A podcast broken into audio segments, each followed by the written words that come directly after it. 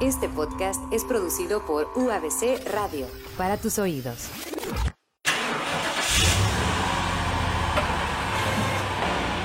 UABC Radio presenta En la carretera. Comenzamos.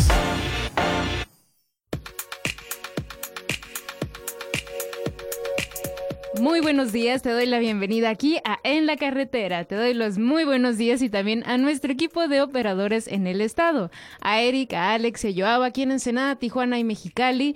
Y claro, mi nombre es Yajaira Villaseñor. Me presento para así seguirte invitando aquí a que nos escuches, a que nos sintonices, a que nos marques, a que nos mandes un mensaje por ya sea internet, ya sea en Facebook y en Twitter, nos encuentras como En la Carretera y como UABC Radio, y también por nuestros medios convencionales, que es el teléfono o el correo, ya sea en el 01800 723 4682 y también estamos disponibles ahí en el correo radio arroba uabc.mx. Y continuando con lo que siempre te platico, que es sí, la tecnología, la, la, ciencia y también un poco de actividades, ¿por qué no? Muchas actividades que hay en Ensenada, Tijuana y Mexicali. Hoy estaremos platicando con nuestro docente Carlos Manuel Chi, que es docente y también experto en esto de las tecnologías y de la docencia. Y bueno, no solo eso, también música, tendremos música de recomendación, porque lo que nos interesa mucho es escuchar lo que tú escuchas, sí, la propuesta interesante de de ciencia, de tecnología, pero también música se llevan muy bien aquí. porque no vamos con este tema de, de academics y nosotros regresamos para seguirte platicando, sí, sobre ciencia, tecnología y todo lo que debes de saber sobre la salud y la innovación científica? Pausa y regresamos.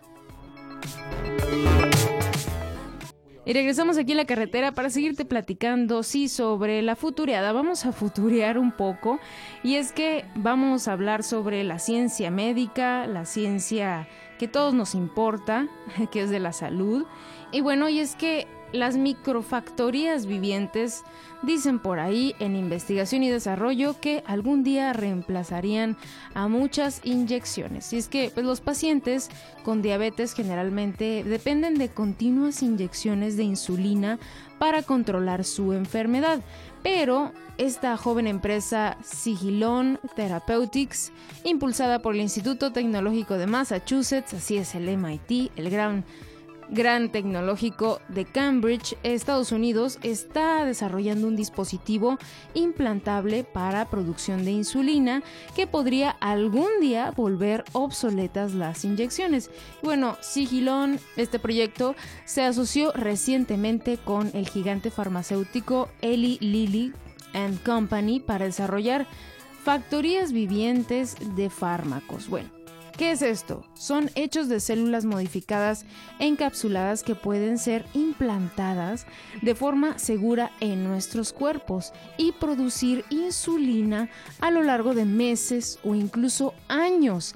Y ya más adelante las células podrían ser modificadas para sí segregar otras hormonas como proteínas y anticuerpos. Y bueno, la tecnología de Sigilon basada en la investigación llevada a cabo durante la última década por el MIT, ha llevado a la creación de un dispositivo que proporciona un revestimiento a las células y las protege del sistema inmunitario del paciente.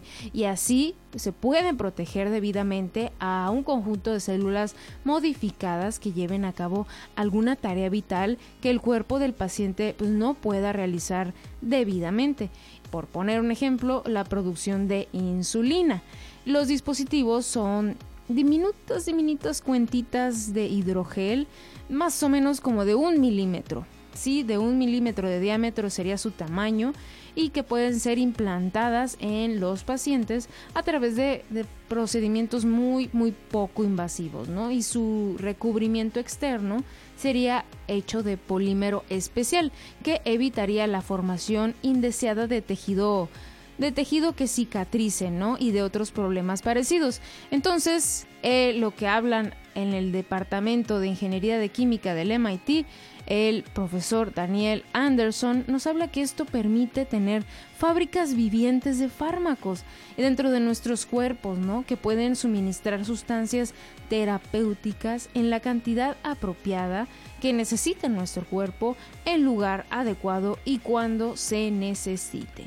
Y que en el futuro el polímero de Sigilon podría ser también modificado a fin de servir como recubrimiento para implantes médicos como por ejemplo stents o estos pequeños tubos implantables para la respiración arterial.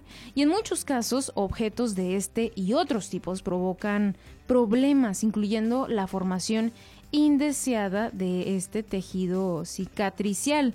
Con una adecuada interconexión del objeto extraño con su entorno viviente, estos problemas se podrían evitar fácilmente. Y claro, claro que podrían ser parte de la solución la vía para llevarle una mejor calidad de vida a quienes tengan estos padecimientos como la diabetes. Enhorabuena para los investigadores del MIT por las futuras microfactorías vivientes que algún día podrían reemplazar a las inyecciones. Y con esto nosotros vamos a una pausa, pausa musical que siempre queremos llevarte hasta ti. Sí, porque la novedad, la novedad está a flor de piel. Vamos con este tema de Rocketman, Out of Town, que nos hace llegar Francisco. Muchas gracias a Francisco y Adrián por mandar sus mensajes. Vamos con esta pausa de Rocketman y regresamos para seguir con nuestro invitado Carlos Manuel para hablar sobre tecnología y más. Pausa y regresamos.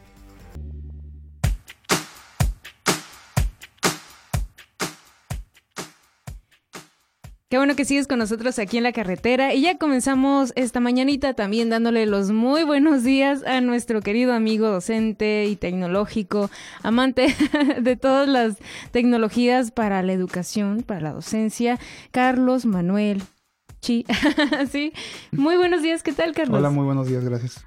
Y bueno, hablando ya tras bambalinas un poco sobre esta adopción de las tecnologías, sobre también cómo podríamos utilizarlos, algo algo que me parece muy, muy importante es dejar en claro que, como decías, la tecnología es una herramienta, no el fin, ¿no? Sí, claro. Eh, hay que recordar que la tecnología es como cualquier otra herramienta. Este, si tú sabes usar un martillo, lo vas a poder utilizar para el fin que necesitas. Eh, no es el fin utilizar el martillo. El propósito no es usarlo por usarlo. Es lo mismo con la tecnología. Por ejemplo, la realidad virtual que se ha acercado mucho a todos con los eh, dispositivos móviles, no es el fin utilizarla solo por decir, ah, estoy usando un visor de realidad virtual, sino hay que utilizarlo con un fin práctico, con un fin, puede ser lúdico, puede ser cultural, puede ser educativo, o sea, hay muchos fines, pero se, se, debe de perseguir un fin eh, al utilizar estas herramientas no que la herramienta sea el fin. Claro, y aparte, es, es, es este pensar muy ortodoxo de que la, el aprendizaje y la enseñanza de ciertos temas, por ejemplo, como la geografía o las matemáticas, tienen que ser exactamente venida de los libros, leído, escrito y, y, déjalo ahí, ¿no? En el, en el mesabanco. Estamos llegando en puntos donde podemos prescindir de estos recursos, pero tener muchos recursos más con la tecnología, ¿no? Para enseñar, para aprender de manera, como tú decías, más lúdica, ¿no? Sí, claro, sobre todo hay algunas disciplinas que para la gran mayoría de los estudiantes son complejas o son difíciles porque normalmente no se tiene la aproximación eh, suficientemente cercana a ellos.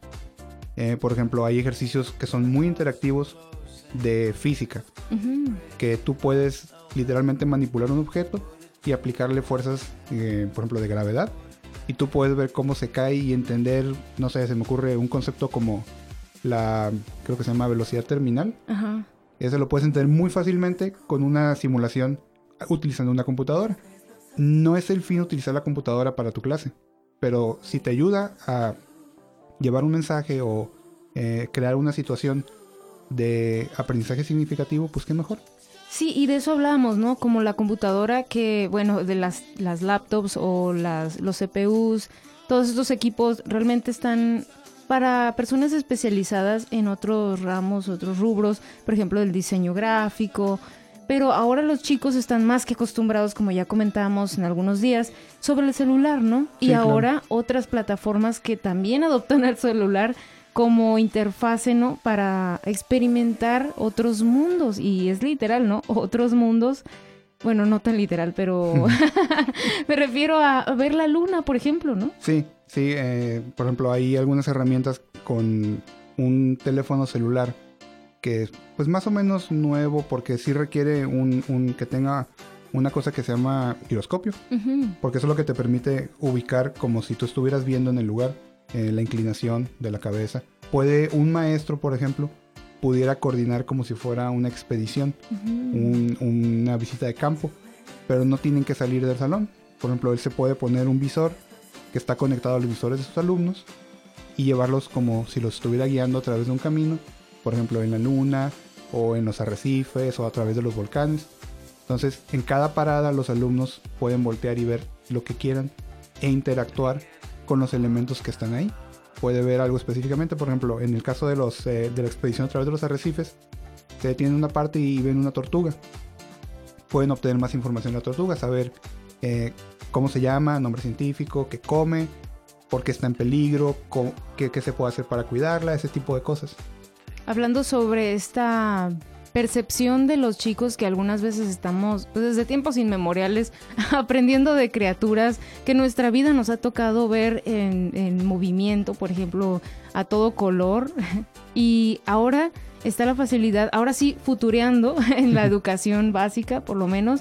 Esperemos que algún día se pueda, es- se pueda implementar este tipo de experiencias para participación de los alumnos en otros, en otros ámbitos que también costaría un poco más de dinero, el traslado, la seguridad de los chicos, por ejemplo, o geográficamente sería imposible viajar, ¿no? Como comentamos, ¿no? Con la luna.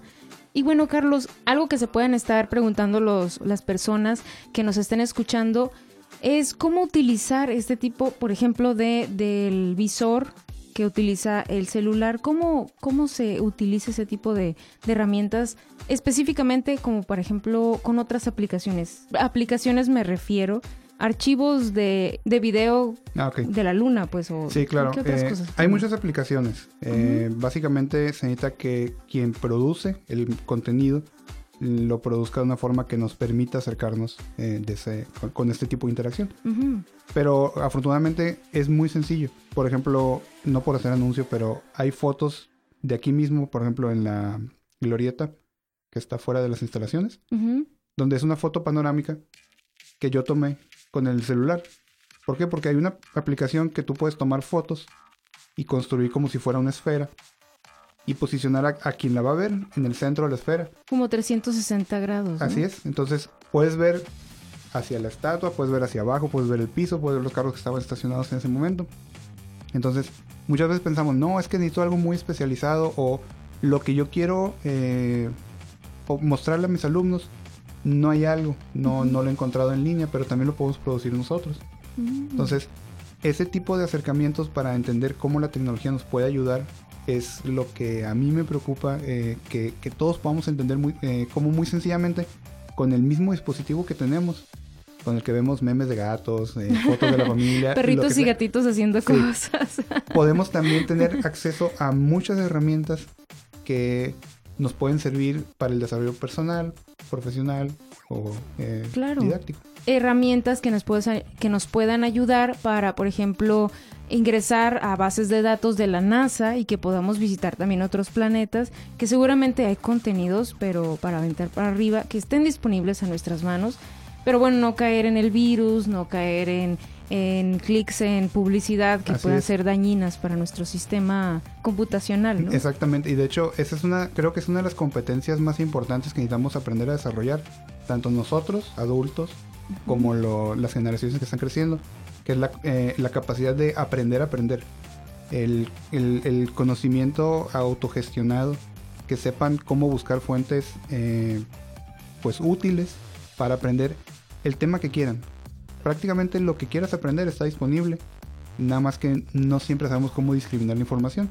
Entonces la, la idea también es eso, que todos, porque eso es una, eh, va a ser indispensable en los años y que vienen. Necesitamos saber aprender por nuestra propia cuenta. Entonces, esa es una de las partes más importantes, creo yo. Así es, y claro, es mejor aprender, sí, tal vez para los bien acostumbrados o los que tengan este talento, aprender solos, pero realmente en alguna parte de nuestra vida necesitamos guías y guías profesionales que nos digan por dónde ir, ¿no? Que nos guíen. Y Carlos, si alguien quisiera platicar más a fondo de cómo utilizar estas plataformas de, de para visualizar las aplicaciones con temas didácticos o de la docencia o simplemente cómo utilizar un buen celular, cómo cambiarle ciertas modalidades o esto y otras cosas más de la tecnología, ¿cómo te podrían encontrar? ¿Cómo, cómo podrían platicar contigo? Claro, yo estoy a sus órdenes, cualquiera que necesite cualquier tipo de ayuda en esos temas. Eh, mi página es carlosmanuelasesor.com pueden mandarme también mensaje de WhatsApp o mensaje de texto al 686-353-9466. Y me pueden también encontrar también en, Facebook, igual como Carlos Manuel Asesor. Un placer, Carlos Manuel. Muchas gracias. Siempre es necesario y es genial saber que un asesor profesional puede sacarnos de muchas dudas y también de muchos aprietos por aquello de que tal vez nuestra computadora se apague misteriosamente y no sea por un fantasma, sino porque realmente los virus de los, los fantasmas de los virus nos están atacando o simplemente porque queremos ingresar a este mundo de la tecnología. Siempre, siempre es muy bueno tenerte aquí en la cabina, querido Mar. Gracias, igualmente. Un placer también. Y bueno, nosotros vamos a una pausa, pausa musical y regresamos para seguirte platicando lo que no te puedes perder en Ensenada, Tijuana y Mexicali, porque hay muchos, muchos eventos que seguramente te van a interesar. Pausa y regresamos. En la carretera.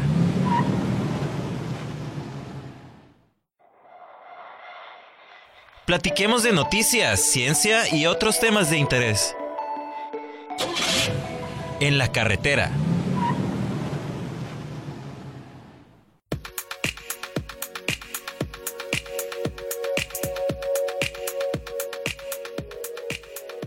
Y ya regresamos aquí en la carretera para seguirte platicando sí, sobre ciencia y tecnología y hablando sobre las realidades alternativas de hacer viajes, no solo por vía digital, también está ya la posibilidad, te comento que nos platican en investigación y desarrollo sobre que ya podremos ir al espacio y disfrutar un hermoso hotel de lujo con vista a la Tierra. Y es que ahora el Aurora Station, un nuevo hotel que se propone atravesar barreras e ir más allá del horizonte, va a instalarse en los próximos años sus habitaciones en el espacio para desde ahí mirar el cielo y el planeta Tierra. Entonces, pues los protagonistas que vivirán en esta estación podrían ser momentos increíbles y ya el 9 de abril recibió la primera prenotación y los huéspedes se instalarán en el año 2022. Así es, podrán disfrutar un recorrido con hermosas vistas de América, Europa, Medio Oriente, Así también informaron los organizadores de Orion Span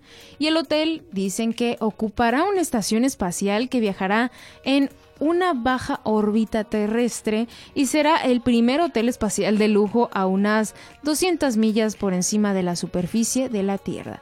Ellos dicen que ese lujoso alojamiento incluirá suites privadas para dos personas, que la mayor cantidad de ventanas jamás creadas en vuelos espaciales, ingravidez y la única experiencia de astronauta auténtica en el mundo y lo lanzaremos en el 2021, comentan en su página de internet. Y ya por ahí, si recordaremos, en 1970, pues sí nacieron las misiones Mercurio, Géminis y Apolo, que hicieron, que nos hicieron soñar a todos también a los astrofísicos, hasta que se unieron y crearon la Estación Espacial Internacional. Esta estación espacial sigue orbitando la Tierra sin interrupción y gracias a las agencias internacionales de la NASA, la ESA, la JAXA y Roscosmos. Así que todos ellos unieron sus fuerzas para trabajar juntas y los científicos son los que sentaron las bases para que ahora nuevas empresas, nuevas generaciones comerciales vengan a instalar los futuros hoteles espaciales. Y es que hay excepcionales talentos y capacidades de la NASA, la ESA y el Roscosmos que dieron origen a la baja órbita de la Tierra, que puede seguir superando los límites del potencial humano en nuestro sistema solar e ir más allá algún día, dando lugar a nuevas comunidades humanas en lugares lejanos, destinos no tan inciertos y otras posibilidades que aún no podremos imaginar, pero que seguro para el 2021 nos van a dejar con el ojo cuadrado y uno bueno, uno que es terrestre. Por lo pronto, aquí en Ensenada, Tijuana y Mexicali y Tecate tenemos muchas actividades que queremos que nos acompañes y es que en las vías del tiempo, esta proyección y exposición de los archivos y memorias del ferrocarril podrás observar las sesiones de preguntas y respuestas con extrabajadores del ferrocarril, la presentación de archivos y fotografías y proyección de entrevistas este sábado 26 de mayo a las 6 de la tarde, ahí en la Facultad de Ciencias Humanas. Recuerda que están en, en Facebook y también están muy pendientes en la página web como Ciencias Humanas UABC. Te compartimos que este hasta este 26 de mayo tendremos el programa de formación empresarial en el estacionamiento contiguo al Centro de Atención Integral a la Comunidad Unidad Valle Dorado, de 10 de la mañana a la 1 de la tarde y de 4 a 7 de la tarde. Así que en Ensenada todavía está el programa de formación empresarial hasta el 26 de mayo, no te lo puedes perder. Y también en Mexicali continuamos con el cine al aire libre, hablando de cine, Los viajeros en el espacio en el Jardín del Ig Museo a las 7.30. Continuamos hasta el martes 5 de junio. La entrada es libre siempre en el museo. Recuerda que siempre tenemos las puertas abiertas para ti. Y también Ahí estamos muy pendientes para darte toda la información en Facebook, en Twitter, en Gaceta también, en Gaceta UABC. Este Congreso Internacional de Ciencias Agrícolas se llevará a cabo del jueves 25 al viernes 26 de octubre. Todavía falta tiempo, pero es suficiente para irte a inscribir de parte del Instituto de Ciencias Agrícolas puedes mandar tu información o puedes consultar las bases para participar en el Congreso Internacional en Ciencias Agrícolas en, la página congreso.agrícolas.ica.uabc.edu.mx o en la página ica.mxl.uabc.mx.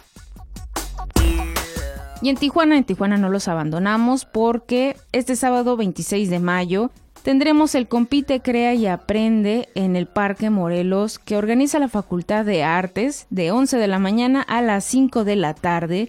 Así también este lunes 4 a viernes 8 de junio el programa de formación empresarial de 10 de la mañana a las 6 de la tarde en la Facultad de Contaduría y Administración. Y así también este lunes en Tijuana, el lunes 11 a viernes 15 de junio tendremos el programa de formación empresarial de 10 de la mañana a la 1 de la tarde y de 4 a 7 de la tarde en la Facultad de Ciencias Químicas e Ingeniería. Recuerda, todas estas fechas están disponibles en la agenda universitaria consulta más eventos en uabc.mx e imageninstitucional.uabc.mx diagonal agenda universitaria. Recuerda, todos estos eventos están hechos para ti, ya sea que estás en, en cualquiera de nuestras facultades, en Ensenada, Tijuana, Mexicali o Tecate. Todo está hecho para ti. Y bueno, con esta invitación a que nos visites ya sea en Facebook, en Twitter, nosotros vamos a una pausa, pausa musical y nosotros regresamos para decir adiós. UABC Radio presentó En la carretera hasta la próxima. Adiós. UABC Radio.